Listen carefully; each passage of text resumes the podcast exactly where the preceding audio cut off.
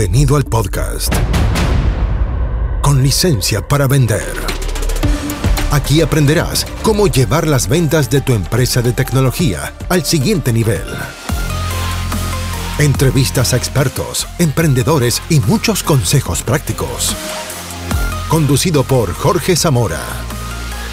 Bienvenidos. Auspicia. MCI Consultores.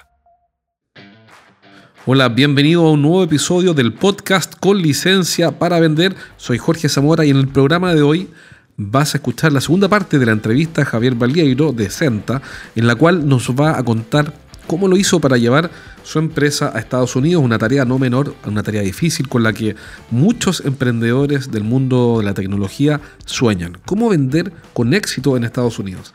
Tarea nada fácil y lo bueno es que Javier fue súper generoso, le hicimos un montón de preguntas y digo lo hicimos porque si es que estás participando de este grupo que se llama, igual que el podcast, con licencia para vender en LinkedIn, ¿ya? así que búscalo en LinkedIn, con licencia para vender asociado a mi perfil, entonces vas a recibir, al entrar en ese grupo, vas a recibir las invitaciones de Zoom y las agendas, por supuesto, para participar en vivo y la última parte de la entrevista que no queda grabada, no la subo al podcast. Esa última parte, esos últimos 30 minutos son preguntas y respuestas de los participantes. Es lejos la mejor parte porque ahí estamos ya más en confianza y puedes hacer todas las preguntas que quieras al invitado. Así que acuérdate que si quieres participar en este tipo de entrevistas, ándate a LinkedIn, a mi perfil con licencia para vender, métete a ese grupo y vas a recibir las invitaciones.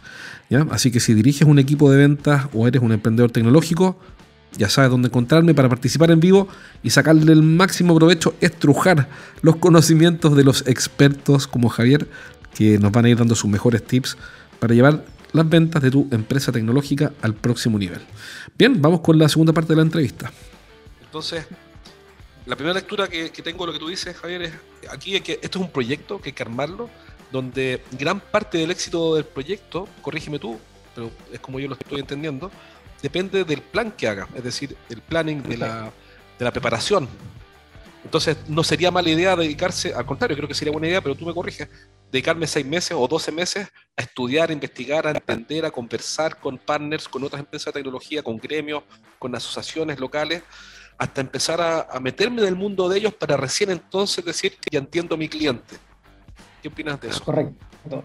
De hecho, una de las cosas que, una de las cosas que yo creo que también aprendimos muchísimo, sobre todo Senta, que ya tenía una espalda de 10 años trabajando acá en Chile, es que uno llega como emprendedor, uno llega como startup. Uno puede ser súper grande acá en Chile, pero en Estados Unidos uno entra como startup porque no te conoce nadie, no tienes clientes, nadie te valida en el ecosistema. Entonces es súper importante entrar con la humildad de decir, ok, voy a ir a Estados Unidos, un mercado gigantesco, es un universo muy grande, me apetece ir ahí, quiero dar esta pelea, pero es un programa que dura mínimo, yo diría mínimo entre, entre 6 a 8 meses. Ahora, si es que más encima en el caso nuestro le sumáis la pandemia, esto claramente complejiza todo, pero creo que, hoy día los planes de soft landing y los planes de poder vender afuera tu producto o servicio, menos de seis meses tenéis mucha, mucha suerte. Yo creo que entre seis meses y 18 meses es un tiempo súper razonable para el proyecto, como bien dices tú, hay que poner Luca, es un proyecto de inversión, eh, es difícil, a pesar de hoy día de todo el tema remoto, que se simplificó mucho más las reuniones, es difícil en Estados Unidos todavía vender de forma remota el gringo requiere mucho la presencialidad. Nos pasó muchísimo pre-pandemia, que estando, estando en Miami, eh, muchas veces la gente decía, hoy están en Miami, ya llevan cuatro o seis meses, por playa, y era como, no, lo que, ve, lo que menos hemos visto ha sido la playa. Hemos estado en full reuniones, eventos como los que tenemos acá en Chile, dos, tres veces a, la semana, allá habían dos, dos a cuatro al día. Entonces, uno pierde, no es que pierde, uno invierte mucho tiempo en networking, sobre todo en el mundo pre-pandemia. Post pandemia hay muchas cosas que día están remotas, pero si en algún punto hay que viajar, hay que considerar este plan viaje a Estados Unidos a conocer la oficina, de alguna forma que el cliente te persiga, porque todo esto finalmente rebota en la confianza. Si no hay confianza, es difícil que el cliente te compre, sea gringo o no sea gringo. Entonces, hay que estar ahí, hay que viajar, hay que estar súper presente. Y eso también es parte del plan, el tener como esto de ir, viajar, quizás no estar presencial siempre, pero al menos estar físicamente dos o tres veces en X, en X periodo de tiempo. Y déjame pensar, algunas, déjame comentarte algunas ideas. Ok, yo soy un emprendedor, tengo una empresa mediana que está funcionando en Chile, facturamos X millones y definitivamente tengo muchas más posibilidades de crecer en Estados Unidos. Y escuchando esta entrevista yo diría, bueno, entonces tengo que tener a alguien dedicado a este proyecto porque es un proyecto, es comenzar una empresa de cero. mi, impresión es que si no hay un Javier Valieiro o no hay un project manager o como quieran llamarlo, esto va a ser un proyecto part-time, es decir, yo soy gerente general de una empresa de TI y, me, quedan tres horitas a la semana y con tres horitas yo más o menos me meto a LinkedIn, llamo un par de empresas gringas y lo hago. Eh, ¿En ningún caso sería eso? ¿Sería alguien dedicado? Bajo nuestra experiencia, eh, yo sugiero que sí. Creo que nosotros, nosotros partimos justamente, no así, partimos con parte, partimos con la idea de, ok, vamos a irnos a Estados Unidos y trabajémoslo en paralelo a lo que hacemos acá en Chile. Y al corto andar nos dimos cuenta de que se requería alguien full foco, porque entre responder correos, entre viajar, entre entender el ecosistema, entre juntarte con empresas partner, entre buscar eh, gremios que te ayuden, se te va varios, varios días, por no decir toda la semana completa. Entonces, si la misma persona pretende manejar también la operación en Chile, muchas veces se complejiza eso. Nuestra sugerencia, obviamente, es ir de menos a más. Nuestra sugerencia no sería tener a alguien 100% allá a partir del día cero, alguien viviendo allá, porque va a ser carísimo, sobre todo ahora con la inflación está súper, súper caro vivir en Estados Unidos. Pero sí yo creo que dentro del plan hay que considerar, en algún punto tiene que aparecer ojalá un country manager, ojalá alguien que esté o alguien viajando constantemente para poder cerrar los negocios, porque en las etapas finales, sobre todo cuando hay que pasar al cliente desde la incertidumbre a la certidumbre, tenéis que estar presente, tenéis que de alguna forma poder negociar con ellos, conversar, ir a tomarte un café, almorzar, ir a ver un partido de con ellos, De, con Miami Heat. Y todo eso finalmente genera, genera eh, esta confianza que se requiere para poder cerrar eh, distintos negocios. Si a eso tú le sumas apalancado con un buen plan, y ese plan claramente depende muchísimo del producto o servicio o, o, del tiempo que también quieran tener o de la inversión. Yo creo que es, hay altas chances de que uno pueda a la larga generar negocios. Ahora, no es inmediato y insisto, va a depender muchísimo también de el foco que le tengan al plan. Porque si lo ven, como dices tú, Jorge, como algo que veo dos o tres, dos o tres horitas a la semana, es súper difícil poder avanzar. Ya bien la máquina, sí o sí. Si eres un emprendedor tecnológico, este mensaje es para ti te invito a un entrenamiento que hago para emprendedores del mundo TI en vivo. Podrás hacer todas tus preguntas y vas a aprender las mejores estrategias para hacer crecer tus ventas. Ingresa a eduventas.com y postula por un cupo. Son cupos limitados, así que aprovecha y hazlo ahora mismo. Ingresa a eduventas.com y entrénate conmigo aprendiendo las mejores estrategias para hacer crecer tu negocio tecnológico. Y hablemos un poco de eso, de la, es súper interesante lo que dijiste de pasar de la incertidumbre a la certidumbre, y como te están comprando un proyecto importante, no sé, 200, 300 mil dólares, 500 mil dólares, obviamente, si uno se pone en el lugar del cliente, el tipo quiere estar tranquilo de que no está con, de que no, no, va a tener ahí una mala experiencia. Entonces, mi pregunta es la siguiente, me estoy poniendo en la cabeza a alguien que te escucha, eh, dice, bueno, el problema es que es muy, va a ser muy ineficiente, y quiero preguntarte qué opinas, muy ineficiente, eh, por ejemplo, ir a Miami y visitar eh, en una semana eh, cuatro clientes potenciales, ¿cómo voy a pegarme un pique a Miami y estar una semana por cuatro reuniones donde probablemente se cancele una y sean tres? No vale la pena, entonces no voy. Mi pregunta es, alguien que piensa así, alguien que piensa así, ¿qué le dirías tú? ¿Vale la pena ser ineficiente en la partida? yo creo que tiene que estar todo de alguna forma considerado, Jorge, dentro del plan. Yo creo que todo esto es inversión, inversión tanto de tiempo al que viaja, eh, porque el que viaja no va a la playa, o sea, yo creo que eso algo, no, no, va la, al, no va a, Ocean Drive a, pasarlo bien, y si lo hace, ojalá que vaya con un cliente, o sea, creo que ese es un poco también el, el foco. Pero yo lo, yo lo miraría como, como una inversión, creo que lo que dices tú, armar un armar una agenda de viaje vital. Creo que cuando uno va allá y voy a ir dos semanas y allá veo qué cosa hacer, es probable que nadie te pesque. El gringo para eso es súper cuadrado y requiere su agenda con tiempo y te va a recibir. Y, e, e, es de cancelar poco, siendo súper sincero. El gringo es de cancelar poco, es súper respetuoso con, con, tu tiempo, entiende que tú viajas y por ende también se debe a eso, a, ese, a, ese, a ese, acuerdo de, de, caballeros de mantener eso. Em, pero en general, lo que yo te diría que hoy día al cliente estadounidense lo que más le preocupa, quizás más allá del tema remoto, que lo hemos visto mucho, es finalmente el tema del idioma. Y ahí volvemos a un tema muy cultural, a un tema muy país, que el proficiency inglés, de cuánto inglés sabe nuestro equipo y cómo se pueden comunicar. Porque una cosa, sobre todo los que estamos en el mundo de aquí, una cosa es que los chicos sepan programar y que tengan su foro en inglés y que de alguna forma puedan, pero la otra es tener esta conversación, por ejemplo, en inglés, donde hay que debatir, donde hay que estar de acuerdo en estar en desacuerdo, donde hay que quizás negociar alcances de un proyecto, todo eso en algún punto te lo van a exigir en inglés.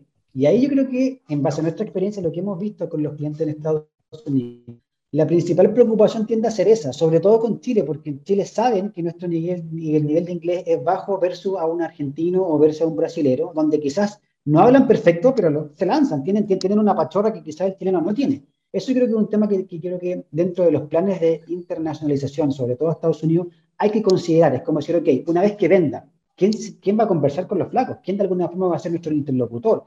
Y ahí muchas veces cobra sentido el hecho de que sea alguien local el que te represente, eh, alguien puesto ¿cachai? en Miami o en la ciudad, que sea local y que entienda un poco la jerga, el slang que tiene quizás esa cultura particular eh, y que te ayude finalmente a eh, avanzar en el negocio. Entonces, tomando un poco eso, yo creo que la inversión inicial tiene que ver con tiempo y con plata, porque el viajar no es gratis, pero yo insisto que, que, que uno arma una buena agenda, sobre todo apalancado con estas instituciones gubernamentales como ProChile, como CIC, o como alguna especie de MITI, pero allá en Estados Unidos, eh, pueden ser viajes de una a dos semanas máximo, con hartas reuniones de negocio y con varios potenciales leads que después los podéis cerrar o trabajar quizás más en detalle de forma remota y después viajar a cerrarlo. Pero eso también es súper válido.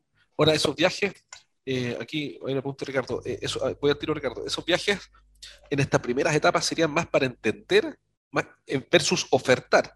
Serían para entender, para comprender, para, o no, o, ¿Qué, ¿Qué, recomiendas tú? Porque, porque si estoy investigando, porque escuché este, esta, entrevista, este podcast, y digo, ok, mi socio eh, se va a dedicar a este proyecto, conversé con él, en las primeras viajes se va, a, juntar con gremios, se va a juntar con asociaciones locales, eh, pero también va a llamar clientes potenciales. ¿Tú recomendarías hacerse llamadas de, investigación, de, ver si es que hay un fit con un cliente, o eso lo dejarías más, más para el final? No, yo creo que todo lo que pueda anticipar eh, eh, el, poder entender bien la, dolencia y que te ayude finalmente en el discurso o la, narrativa o el storytelling de sacar al cliente de la incertidumbre hacia la certidumbre, eh, es válido. Creo que todo lo que tenga que ver con cómo analizo el problema del cliente, cómo veo si es que lo, lo, que yo quiero resolver, este, este famoso Customer Problem Fit, es como decir, ok, yo con mi solución o con lo que yo creo que puedo dar el palo al gato como laser focus en Estados Unidos, voy a de alguna forma a juntarme con clientes que estén en esa rama. Por ejemplo, si soy una fintech, voy a juntarme con entidades financieras en Estados Unidos para ver si es que lo que yo estoy pensando en Chile, para 8.000 kilómetros del sur, tiene algún sentido en Estados Unidos. Quizás en Estados Unidos ya lo tienen resuelto hace rato y lo que yo ya estoy planteando no existe. ¿cachai? Y por ende, mi problema o, o, la solución que quiero plantear al problema es súper inexistente y por ende tengo que volver a la pizarra y volver a ir con un producto distinto que me permita atacar ese problema específico. Esos problemas son los que yo digo, hay que apalancarse con instituciones que digan eso, como, como estas que de alguna forma entienden los soft landing, donde, finalmente te ayudan a buscar tu nicho, te, ayudan a buscar como este láser foco, te ayudan en base a toda tu experiencia, a toda tu, tu, tu, narrativa, ok, esa narrativa hay que cambiarla, cosa que en Estados Unidos podamos seducir de esta forma. Creo que eso también es súper importante, si es que cuesta bajar documentación, analizar eh, incluso eh, estudios de las mismas entidades gubernamentales Estados Unidos te ayudan, sin duda simplifican mucho y aplanan mucho más el viaje que, tienes que tener una vez que pones un pie en, en, Estados Unidos. Pero un cliente potencial entonces sí recibiría bien una llamada más exploratoria, contándole con esta con un buen storytelling, oye mira, estamos en esto y quisiera saber si calzamos en esto, si tienes este problema o no, me gustaría conversar contigo 30 minutos y ver si tienes este, este desafío y eventualmente ver cómo ayudarte de esa forma más exploratoria, que no es definitiva, no es que traje aquí el producto o el servicio maravilloso, sino que estoy explorando para ver si es que hay fit. Eso podría ser una buena aproximación para, para clientes, para levantar, para conocer en el fondo, para entender antes de ofertar. Y yo creo que eso, eso en el caso nuestro también nos sirvió mucho para poder refinando lo que estábamos contando. Creo que una de las cosas que muchas veces como, como chilenos o como cultura chilena eh, nos caemos es querer tener todo perfecto, querer tener el pitch perfecto, ¿cachai? El, el, el que te se use en tres minutos eh, y lo ensayáis tú solo, y es más que ir a probar y fallar rápido, como muchas veces se establece, creo que también eh, eh, el poder ir a, a, testear tu pitch, a testear tu producto rápido, ayuda muchísimo a justamente afinar eso, cosa que después cuando ya vayáis con, ganando confianza, ganando de alguna forma, perder el miedo a hablar en inglés, que muchas veces tiende a ser como el miedo al ridículo, no, no quiero hablar en inglés, que, que vaya alguien más. es, ese tipo de cosas, sobre todo para los que estamos en el mundo del emprendimiento, eh, también creo que sirve muchísimo el hecho de tener estas llamadas quizás más remotas, sin pegarse el pique, pero también ayuda a soltarse, cosa cuando ya estáis parado allá y estéis enfrentado a la oficina, eh, estéis mucho más, más, más luz, más tranquilo y confiado en, en tu producto. Si el producto no se use, check, quizás no es el producto para ese cliente o ese cliente no es el, cliente para tu producto. Y hay que obviamente ir buscando cómo uno, uno da, ese, da vuelta el prima, cosa que finalmente llegue al cliente ideal.